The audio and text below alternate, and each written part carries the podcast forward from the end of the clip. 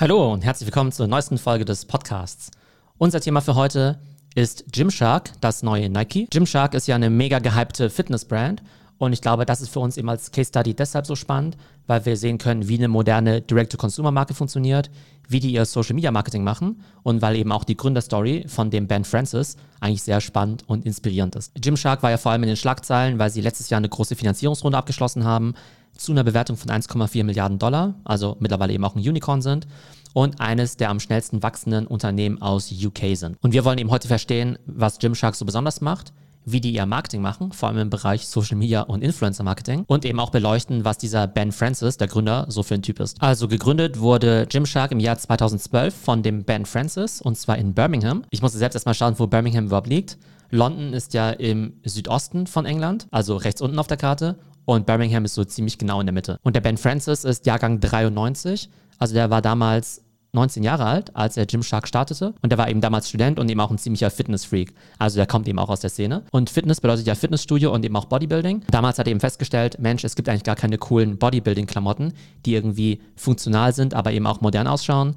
Es gab natürlich diese klassischen Bodybuilder-Sachen wie diese super weiten Muscle-Shirts und so, aber eben nichts, was er und seine Freunde gerne tragen würden oder nichts, was eben besonders modern aussieht. Also er wollte was haben, was eher so in Richtung Nike aussieht, aber eben auch gleichzeitig funktional ist für Leute, die eben schwere Gewichte heben und eben nicht diese klassischen Bodybuilding-Klamotten. Dann hat er eben wirklich angefangen, die ersten Produkte selber zu nähen. Das hat er damals von seiner Oma gelernt. Und nebenbei hat er eben Pizza ausgeliefert, um sich eben über Wasser zu halten. Klar, das sind natürlich immer so diese Gründerstories, die natürlich auch immer gern romantisiert werden, aber zumindest ist es ja spannend, dass er eben wirklich selbst Bodybuilder war, Fitness gemacht hat und dann eben auch wirklich ein eigenes Problem lösen wollte und das Ganze dann eben bootstrappen wollte, wohingegen viele der Gründungen heutzutage ja eher sind, okay, ich war irgendwie fünf Jahre lang Unternehmensberater, habe mir jetzt eben eine Idee aus den USA angeschaut und will die jetzt eben kopieren und starte sofort mit 20 Millionen an Venture Capital durch. Und da ist eben wirklich sehr sympathisch, dass er eben wirklich das Ganze sehr, sehr organisch gegründet hat. So, das war eben 2012. Seitdem ist das Unternehmen wirklich rasant gewachsen. Dieses Jahr machen die eben schon über 500 Millionen Dollar Umsatz. Letztes Jahr ist dann ja ein großer Investor eingestiegen, nämlich General Atlantic. Die haben eben Gymshark schon mit 1,4 Milliarden Dollar bewertet. Ich kann mir vorstellen, dass heute das Unternehmen nochmal deutlich mehr wert ist. Also wenn die nächste Finanzierungsrunde verkündet wird, könnte ich mir vorstellen, dass die dann vielleicht schon 5 Milliarden wert sind,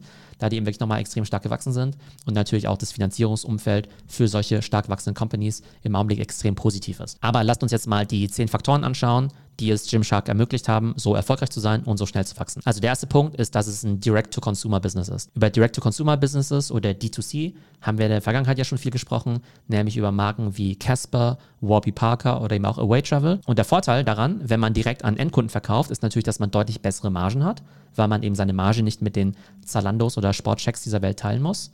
Man hat natürlich auch mehr Kundendaten, weil man eben direkt an die Kunden verkauft und hat dadurch natürlich auch bessere Kundenbeziehungen. Und es hört sich jetzt irgendwie so selbstverständlich an, aber wenn man mal überlegt, Nike und Adidas, die hatten bis vor ein paar Jahren überhaupt kein relevantes Direct-to-Consumer-Business. Nike hat da wirklich ziemlich zugelegt und Adidas bemüht sich eben auch sehr, aber ein ganz großer Teil deren Umsätze läuft eben immer noch über andere Händler. Das heißt, Zalando hat die Daten von den Adidas-Kunden Sportcheck hat die Daten von Adidas-Kunden und Adidas selbst weiß eigentlich gar nicht so viel über seine Kunden. Dieses Problem haben D2C-Firmen natürlich nicht und daher ist natürlich ein riesiger Vorteil für eine Company wie Gymshark. Und das mit den Margen darf man natürlich auch nicht vernachlässigen. Nehmen wir mal an, Gymshark produziert jetzt ein Produkt mit Kosten von 20 Euro und verkauft es eben für 100 Euro direkt an den Endkunden, dann ist die Marge natürlich gigantisch.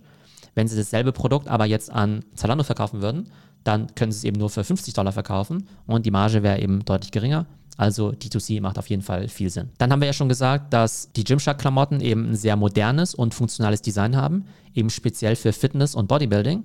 Da ich weder großer Fitnessfreak bin noch Bodybuilder, kann ich nicht genau beurteilen, wo da die Vorteile sind. Wenn ich Sport mache, ziehe ich mir halt irgendwelche Sportklamotten an, irgendwelche Basketball-Shorts oder irgendwelche Fußball-Shorts oder so. Aber ich glaube, gerade beim Gewichtheben ist unter anderem auch wichtig, dass die Sachen eben auch relativ eng eben sitzen. Das sind dann eben wirklich Produkte, die dann speziell für diese Zielgruppe auch entwickelt worden sind.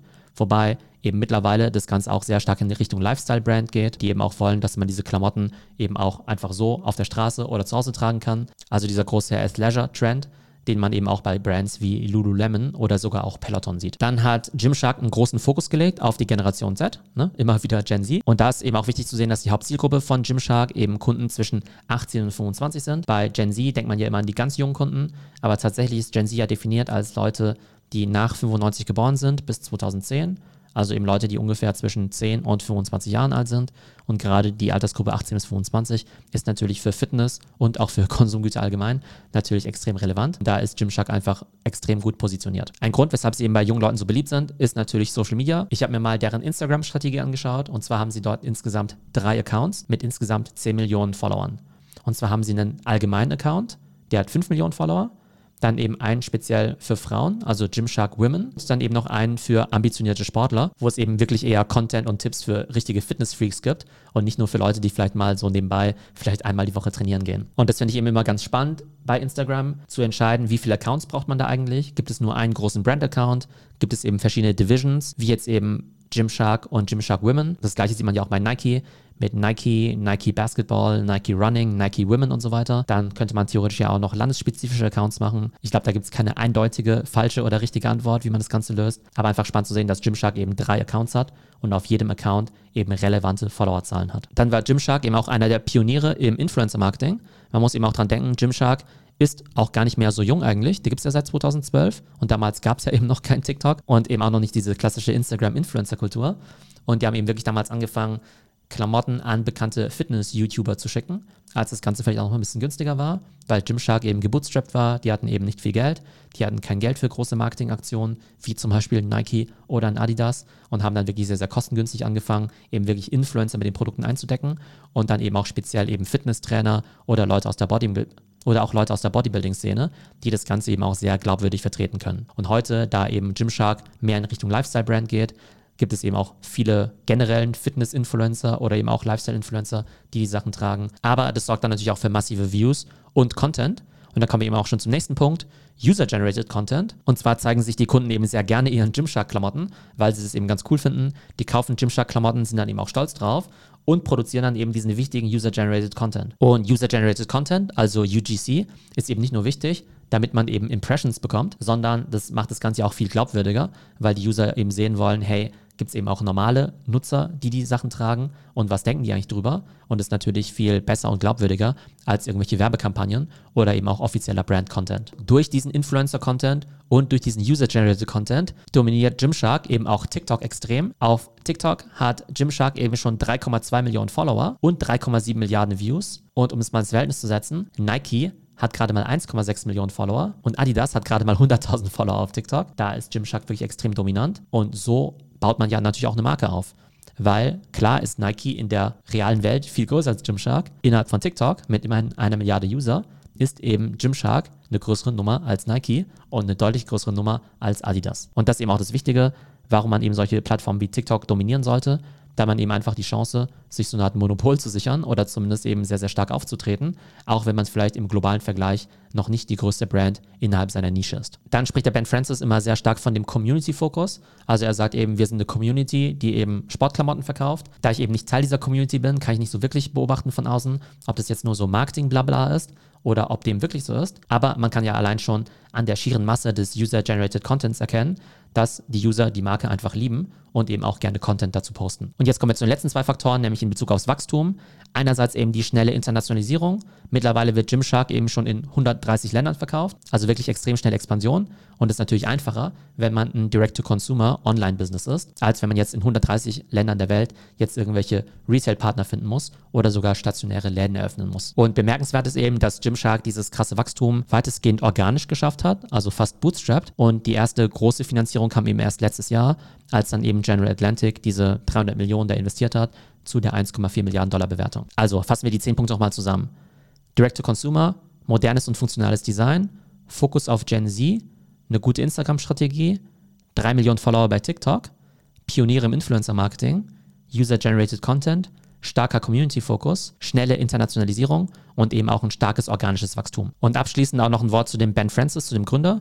Also in den Interviews kommt er wirklich extrem sympathisch rüber. Interessant ist eben auch, dass er das ganze Ding gegründet hat, aber 2017 hat er tatsächlich einen erfahrenen CEO und CFO eingestellt, weil er eben gesagt hat, Mensch, ich will hier ein großes Unternehmen aufbauen, habe aber ehrlich gesagt nicht die notwendige Erfahrung dazu. Dann hat er wirklich mal sein Ego hinten angestellt und hat gesagt, hey, ich bin jetzt erstmal nur der Chief Product Officer oder Chief Creative Officer und lass mal andere das Business aufbauen. Spannenderweise gibt es aber jetzt wieder den CEO-Wechsel, übernimmt der Ben Francis nämlich selbst wieder das Ruder. Vier Jahre lang hat jemand anderes als CEO die Geschäfte geführt.